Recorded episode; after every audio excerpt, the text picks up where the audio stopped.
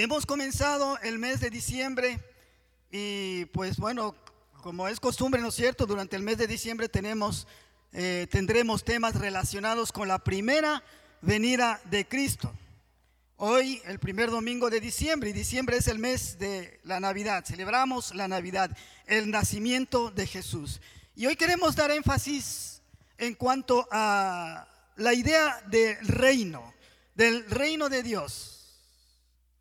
Y pensando en las palabras que Jesús dijo cuando inició su ministerio, Él dijo, arrepentíos porque el reino de los cielos se ha acercado, ¿no es cierto? Y sabe que había una expectativa bastante grande en, en, el, en el pueblo de Israel por la venida de un Mesías. Ahora, la palabra Mesías en hebreo y la palabra Cristo en griego tienen el mismo significado en español, significan ungido, el ungido. Y en el Antiguo Testamento, en el Antiguo Pacto, se ungía a los sacerdotes, se ungía a los profetas y se ungía a los reyes. El pueblo de Israel esperaba la venida de un rey, la, la venida de este Mesías.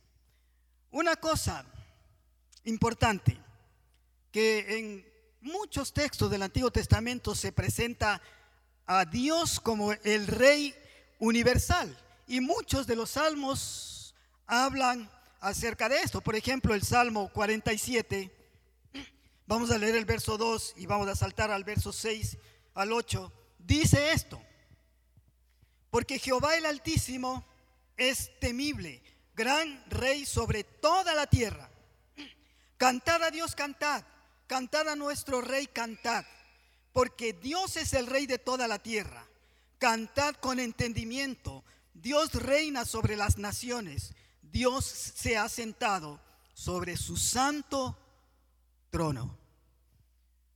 los pueblos de aquel tiempo, cuando se escribió este salmo, ellos tenían una idea de que los dioses que ellos tenían eran dioses territoriales.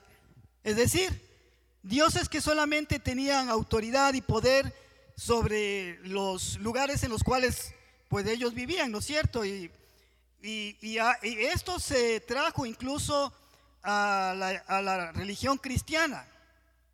Hay muchos que hablan el patrono de Yahuachi, la, la matrona de Macas, etcétera, etcétera.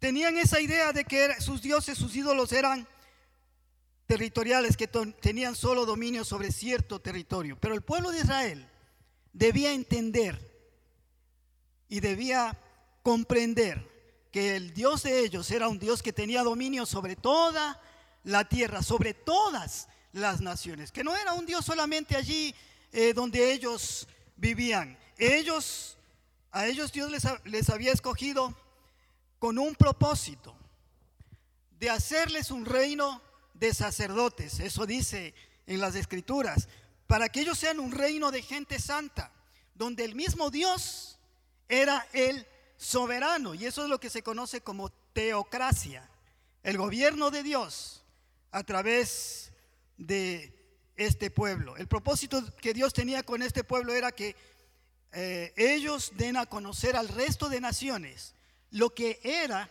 vivir bajo la soberanía, bajo el gobierno de este rey universal. Y a través de este pueblo Dios iba a cumplir la promesa que había hecho de bendecir a todas las familias de la tierra. ¿A quién hizo Dios esta promesa? A Abraham le dijo, ¿no es cierto? En ti serán benditas todas las familias de la tierra, todas las etnias de la tierra. Aprendí hace poco que cuando hablamos de seres humanos no hablamos de raza.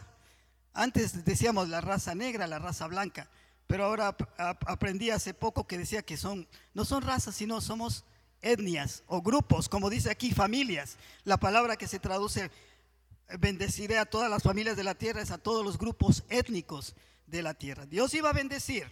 Ahora nosotros sabemos que Israel falló en esa misión que tenía de parte de Dios porque fue infiel.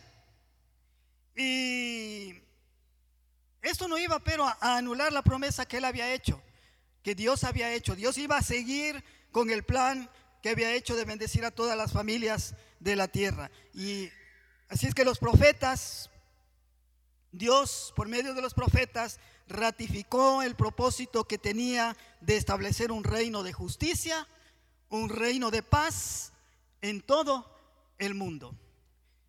Y la pregunta que se hacían ellos era cuándo Dios iba a establecer este reino. ¿Cuándo sería? Y los profetas indicaban que el reino de Dios se establecería a través de un gran líder del linaje del rey David.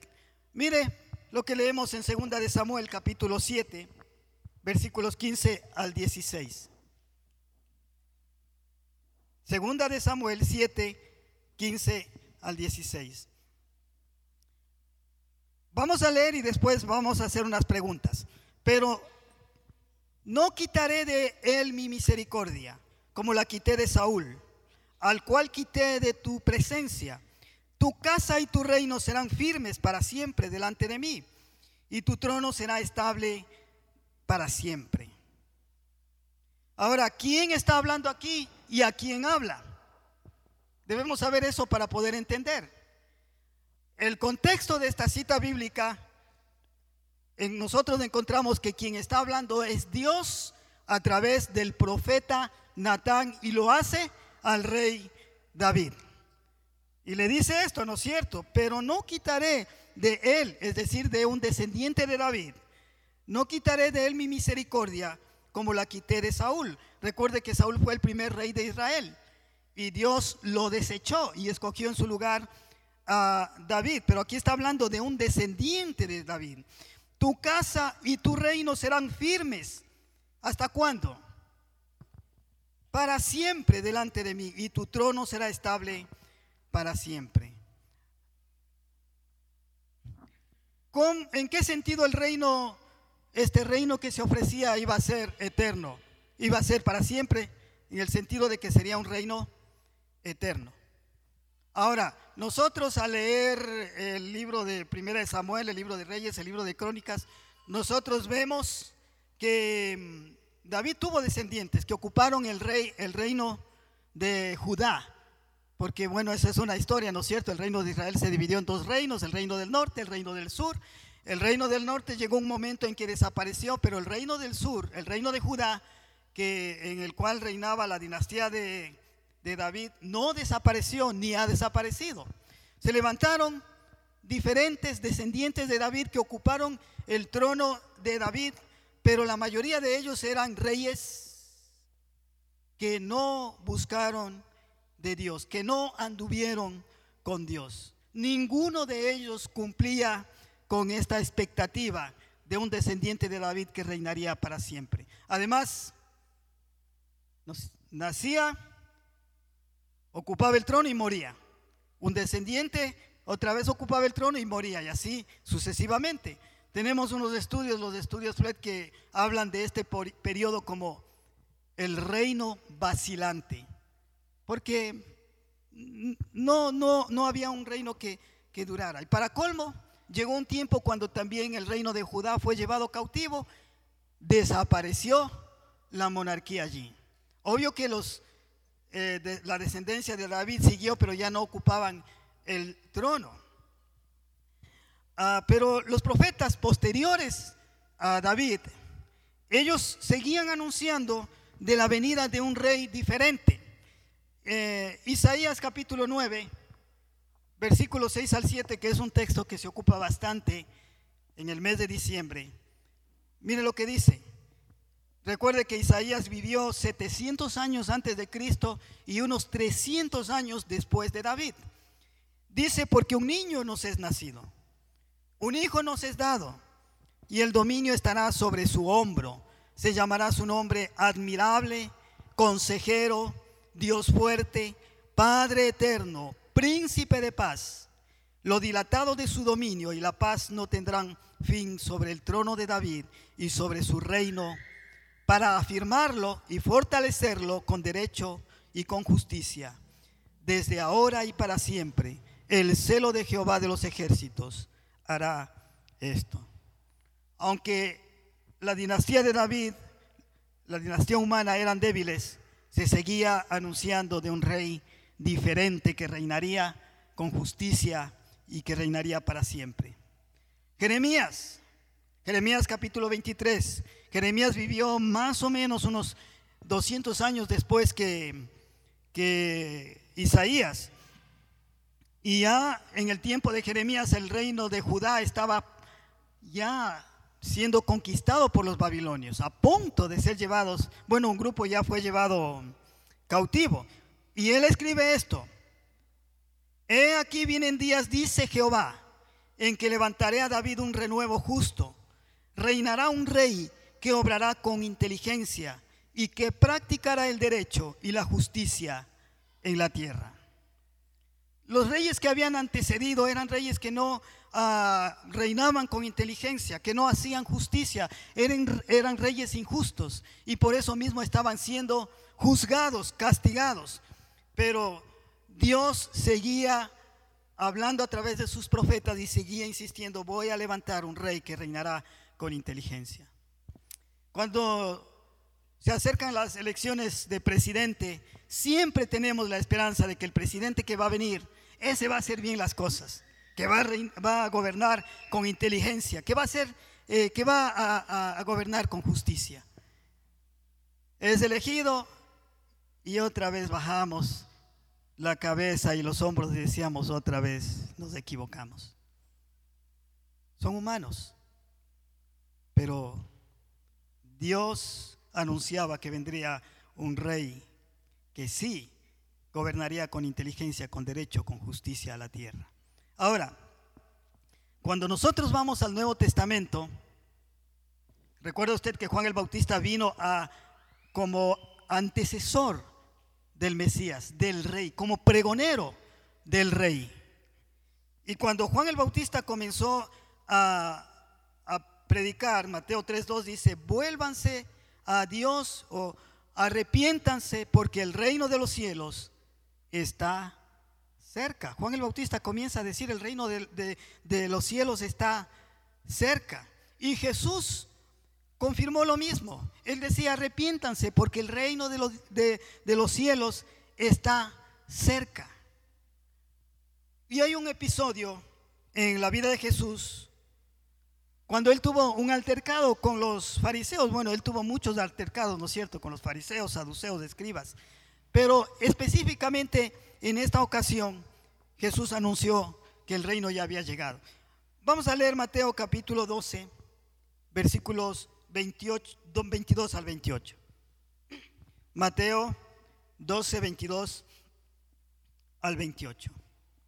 Dice entonces, fue traído a él un endemoniado, ciego y mudo, y le sanó, de manera que el mudo hablaba y veía.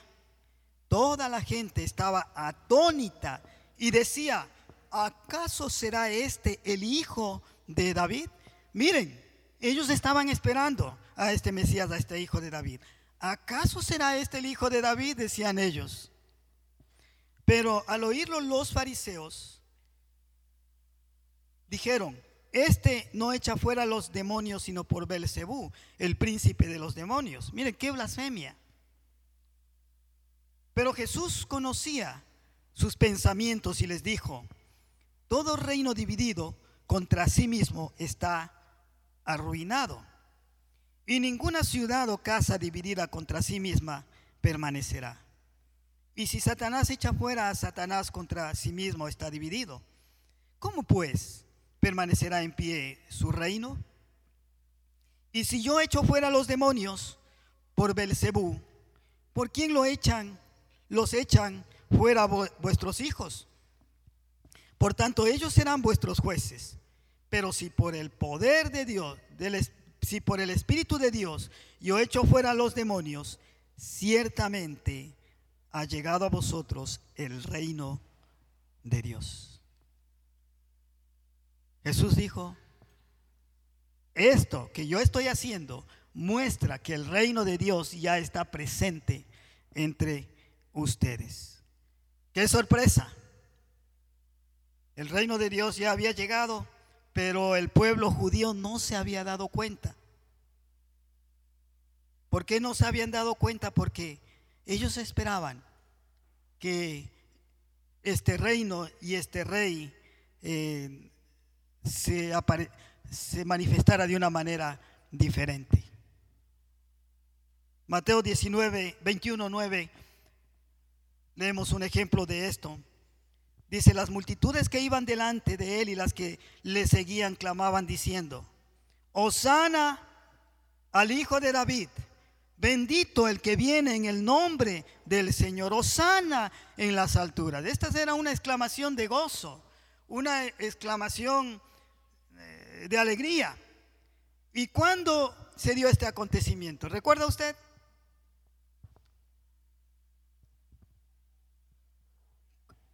La entrada triunfal, ¿no es cierto? Cuando Jesús montado en un burrito entraba a Jerusalén. Y obvio que él eh, eh, estaba entrando como lo haría un rey, hemos dicho otras veces, en son de paz. Y la gente lo aclamaba como ese descendiente de David que era esperado. ¿Y quiénes eran los que le aclamaban? Eran las personas que las multitudes que seguían a Jesús, que estaban allí a lo largo del camino, eh, acampadas para celebrar la Pascua. Pero ellos tenían una idea equivocada. Ellos pensaban Jesús va a entrar a Jerusalén, se va a proclamar rey y nosotros vamos a ser libres del dominio de estos romanos que nos tienen aquí dominados. Jesús va a ocupar su posición de Mesías y vamos a ser libres. Vamos otra vez. Nuestro reino va a ser como en el tiempo de David, como en el tiempo de Salomón, la época de oro del reino de Israel. Era una idea equivocada, no entendían la clase de rey que era Jesús y la clase de reino que él había venido a establecer. Y así podemos nosotros ver otros ejemplos en el Nuevo Testamento. Ahora, ¿recuerda usted aquella ocasión cuando Jesús dio de comer a cinco mil personas? Se habla, ¿no es cierto?, en el Nuevo Testamento, la alimentación de los cinco mil. La gente, luego de que comió, siguieron a Jesús y le buscaban porque dice la Biblia que querían hacerle rey. Juan capítulo 6, versículo 14 y 15. Juan 6, 14 y 15 leemos que dice, entonces, cuando los hombres vieron la señal que Jesús había hecho, decían, verdaderamente este es el profeta que ha de venir al mundo. Como Jesús entendió que iban a venir para tomarle por la fuerza y hacerle rey, se retiró de nuevo al monte él solo. Querían hacerle rey, pero un rey terrenal. Y es triste porque ni aún quienes estaban cerca de él, sus discípulos, entendían la clase de rey que él era y la clase de reino que él había venido a establecer. Aún Juan el Bautista. Juan el Bautista estuvo preso. No sé cuánto tiempo estuvo ahí preso. Y la situación en la que estaba preso era una situación terrible, en lo que nosotros en español conocemos como una mazmorra, ¿no es cierto? No había cama, no había sillas, no había mesas, no sé si estaba encadenado, él estaba allí en un cuarto frío, húmedo, en una fortaleza.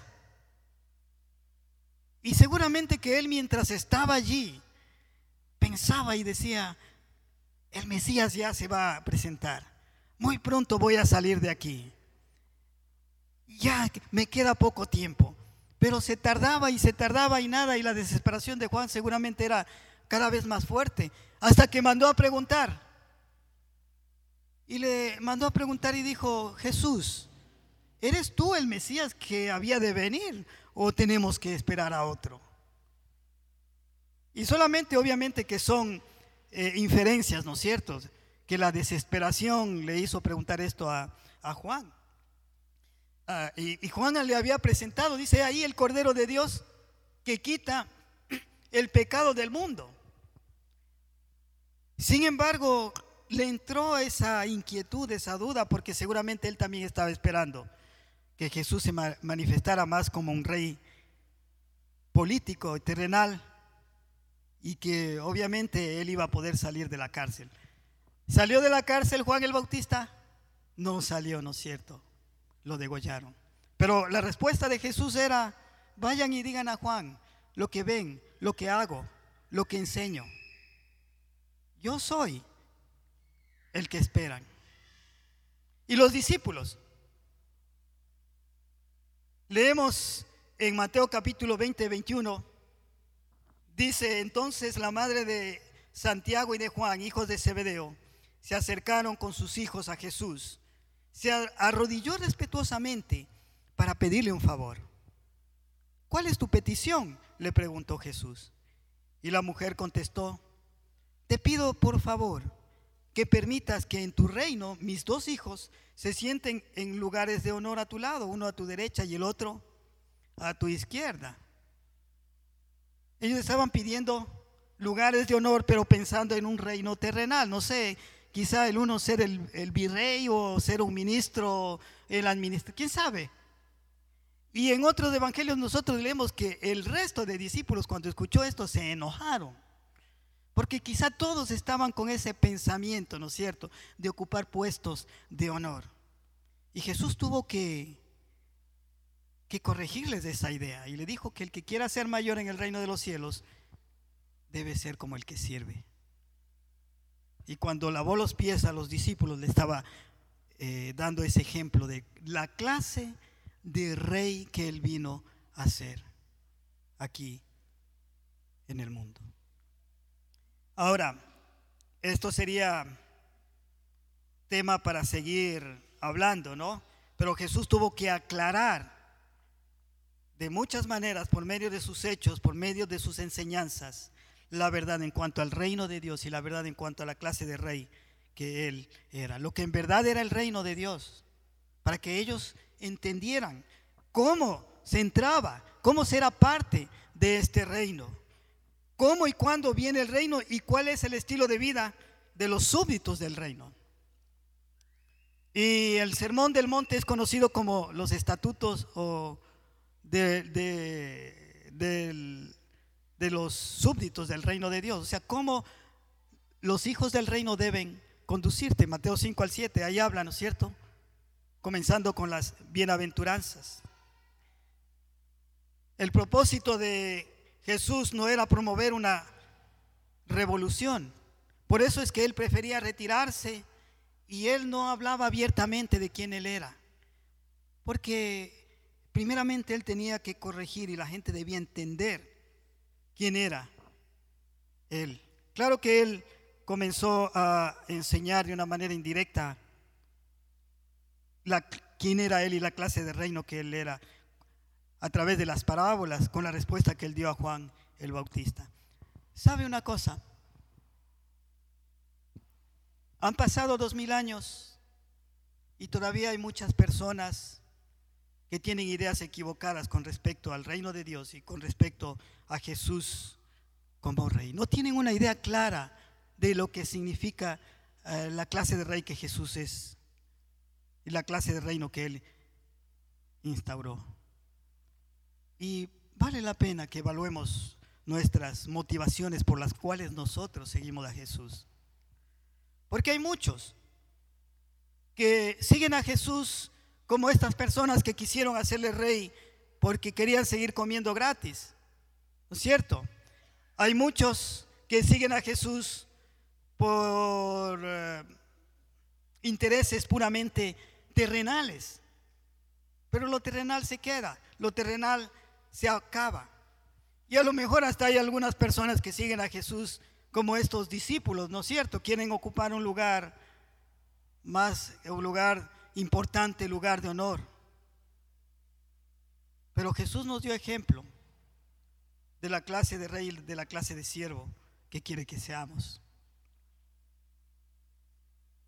Que nuestro sentir sea como el de Pedro. ¿Recuerda usted? Cuando vino la gente para hacerle rey a Jesús Y Jesús les dijo a la multitud y les dijo, ustedes me siguen solamente porque comieron gratis. Pero trabajen por la comida que no perece y que a vida eterna nos lleva. Y la gente, y les habló otras cosas que hizo que la gente agachara la cabeza y le dejara a Jesús. Y Jesús les pregunta a los discípulos y les dice, ¿ustedes también quieren irse? Y Pedro dijo unas palabras que nos inspiran. Él dijo, Señor, ¿a quién iremos? Si solamente tú tienes palabras de vida eterna. Nosotros debemos buscarle a Jesús porque sin Él estamos perdidos, no somos nada. Y con esto quiero terminar. El Evangelio de Mateo nos relata un acontecimiento cuando los sabios de Oriente vinieron y llegaron a Jerusalén. Fueron al palacio de Herodes y ellos le hicieron una pregunta. ¿Cuál fue la pregunta que ellos hicieron a Herodes? ¿Qué le, preguntó, qué le preguntaron los sabios a Herodes? ¿Dónde está el rey de los judíos que ha nacido? Y es asombroso pensar, ¿cómo sabían estos personas? Miren, los mismos judíos esperaban al rey que naciera y no se habían enterado que él ya había nacido. Pero estos, Dios les reveló de alguna manera que el rey, pero el rey un rey especial, no un rey cualquiera. Porque a continuación ellos les dicen la razón por la que ellos vinieron. Porque dice que hemos venido a qué? A adorarle. Le reconocían como rey, pero como un rey soberano, como ese rey del que habla Isaías, ¿no es cierto? Rey Padre eterno, Dios eterno, consejero. Qué lindo. Hermanos, que nosotros sigamos a Cristo porque le amamos, porque reconocemos nuestra necesidad de que Él gobierne nuestras vidas y también que tengamos esta actitud de estos sabios, ¿no es cierto?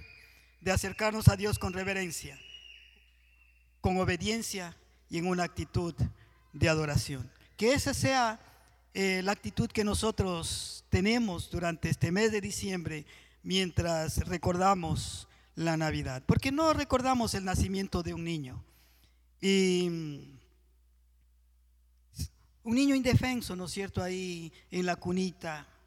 No, nació como niño, era rey y ahora sigue siendo rey y está a la diestra del Padre entronizado y un día vendrá para juzgar y reinará para siempre. Esa es la esperanza que tenemos. A veces vemos cómo el mundo está tan terrible, pero Jesús va a venir a poner orden. Y qué lindo que nosotros estamos de parte de Él y somos súbditos de Él, pero que le hagamos en verdad rey de nuestras vidas, en todas las áreas de nuestras vidas, no solamente en unas cuantas, no, Él quiere ser rey de toda nuestra vida. Vamos a orar y vamos a darle gracias a Dios por esto. Queremos darte gracias, Señor, por tu palabra, porque en verdad nos muestra cuántas cosas. Y gracias, gracias por haberte hecho como uno de nosotros, aunque eras Dios, aunque eres Rey. Gracias por el ejemplo de humildad que tú nos diste, Señor. Permite que en nuestro corazón haya también humildad, que no haya soberbia, y que haya, Señor, una actitud de reverencia, de adoración a ti, una actitud en la cual que en verdad te reconozcamos como soberanos de nuestra vida, porque tú eres Rey. Te entregamos nuestras vidas, Señor, y quizás si hasta ahora hemos estado gobernando nuestra vida a nuestro antojo, nos damos cuenta que, que no somos buenos administradores. Por eso queremos, Señor, que tú seas el rey en nuestras vidas. Gracias por este tiempo de Navidad en la cual recordamos que tú viniste, te hiciste como uno de nosotros para tomar nuestro lugar en la cruz. Resucitaste, ascendiste al cielo y un día vendrás como Rey de Reyes y Señor de Señores. Y este reino que tú estableciste, un día lo establecerás a plenitud. Qué lindo será, Señor. Anhelamos de esa venida. Te agradecemos por esto en el nombre de Jesús. Amém.